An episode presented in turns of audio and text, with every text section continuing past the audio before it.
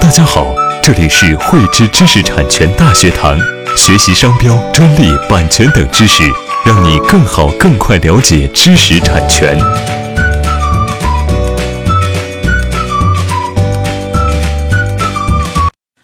熟悉专利的朋友呢，知道专利授权呢需要具备有三性，分别是指呢新颖性、创造性和实用性。之前呢，我们和大家一起呢讨论和介绍了专利的这个新颖性、创造性呢，因为比较复杂，需要讨论的这个时间呢也是比较长。今天呢，我们就来和大家一起来交流和探讨啊专利的一个实用性。专利的实用性呢，是指发明或者是实用新型的申请的这个主题必须能够在产业上去制造或者是使用，并且呢能够产生积极的一个效果。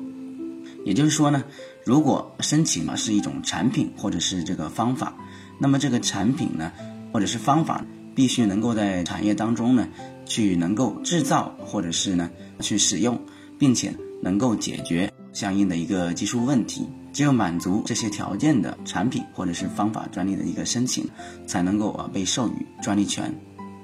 我们进一步来展开来说明一下实用性的一个概念性的一些问题。所谓的在产业上能够制造或者是使用的一个技术方案呢，是指符合自然规律、具有这个技术特征的一个可实施的一个技术方案。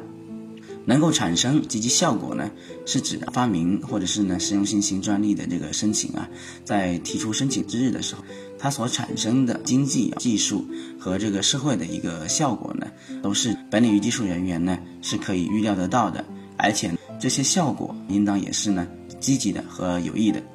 那么经过啊上面对这个实用性的一个概念介绍之后呢，我们来列举专利审查指南呢几种不具备实用性情形，来进一步呢来说明专利的实用性的问题。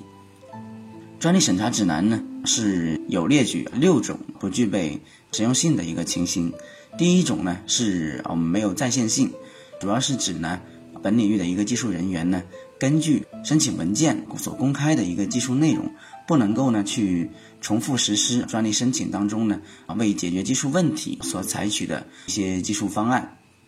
第二种情况呢是指违背自然规律。大家都知道，违背自然规律的发明或者是实用新型的专利申请呢，它是不能实施的。比如说呢，我们违背能量守恒定律的一个永动机，那这个呢是不会具有实用性的。第三种情况呢，是利用独一无二的一个自然条件获得的这么一个产品，比如说呢，我们利用自然的一个条件或者是地理环境呢所制造的一个风景的一个别墅或者是一些建筑，或者是呢利用大自然的树木根茎的一个情况呢得到的一些根雕。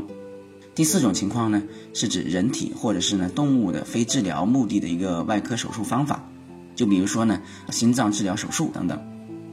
第五种情况呢，是指测量人体或者是呢动物体在极限情况下生理参数的一个方法。我们在测量人体或者是动物呢，在极限情况的这个生理参数的时候啊，需要将被测试的对象置于极限的一个环境当中，这样呢，会对这个人或者是呢动物的生命构成一个威胁。因此呢，这类的一个方法呢，它也不能在产业上呢去使用，不具备一个实用性。第六种情况呢，是指明显的没有这个积极效果，没有这个益处，而且呢。脱离了这个社会的需要的一个发明或者是实用新型啊专利的一个申请技术方案，也是不具备实用性的。以上呢就是我们对专利实用性啊概念性和一些明显不具备实用性的一些列举。我们在这个实践当中呢，我们的一个企业和个人呢，在这个专利申请的时候啊，应当去理解和认识。发明创造的一个真正含义，对发明创造呢去进行甄别，避免啊因为方案呢不具备实用性、实用性呢而被驳回造成的一些人力物力上的一个损失。同时呢，也建议多去与这个代理机构去沟通，通过呢一些实务性的一个技巧，来避免因为这个申请操作不当呢，而导致这个保护的一个主题错误呢，使得最终的这个申请呢，不具备这个新颖性而被驳回。从而呢，真正去保护自身的这个发明创造。